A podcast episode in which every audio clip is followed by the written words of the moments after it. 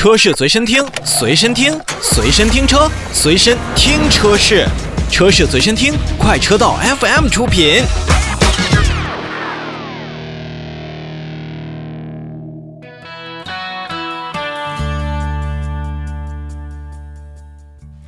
再来看今天的最后一台新车。要说呢，最近皮卡谁最火？我相信长城炮首当其冲。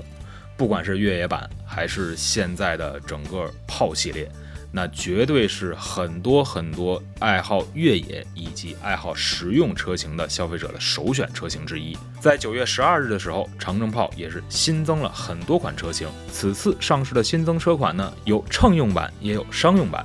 那其中呢，乘用版增加了 2.0T 柴油发动机加 8AT 的这样的自动变速箱组合，指导售价区间为13.38万元到16.68万元。而商用版呢，同样也是增加了柴油车的动力，2.0T 发动机，八速自动变速箱，价格区间呢是从11.78万元一直到14.18万元。这新上市的乘用版和商用版车型啊，主要是新增了八 AT 变速箱，同时呢，柴油版的动力呢，也让很多在乎低扭或者说是对于柴油非常友好的城市来讲，是一个特别好的选择。因为大家都知道，在低扭以及燃油经济性上，柴油如果使用得当，那还真比汽油要省。而在外观方面呢，商用版和乘用版呢，也都是采取了长城炮最新的皮卡设计语言，整体呢是非常的硬朗。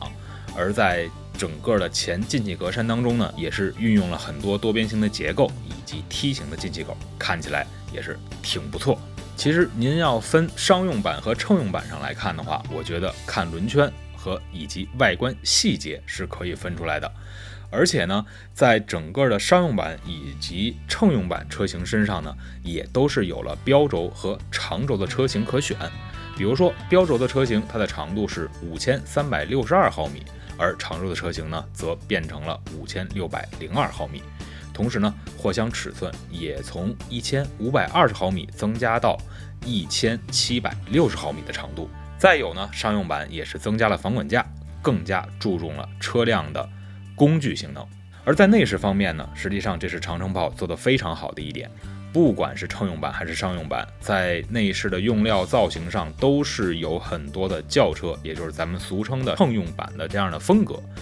整个中控台看起来非常的舒展，而且加入了很多纹理的这样的显示，而且像这种液晶仪表也都配置在了几款的新车身上，也是相应的增加了更多的这种质感。可以说，长城炮呢是基于全新的平台打造的长城汽车旗下最新的一个。皮卡车型，它的乘用版在去年的九月份进行上市，而商用版呢，也在同年的十月份进行了销售。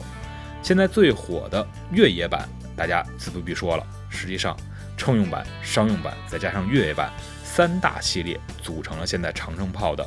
主力的销售区间。自打长城炮车型系列一经推出啊，已经连续四个月稳居了破万的销量。每个月都卖一万多台，都为长城皮卡贡献了将近百分之五十左右的销量份额。现在不管是您把它当做工具用，还是当做一个大玩具来使，其实长城炮作为一款非常实在的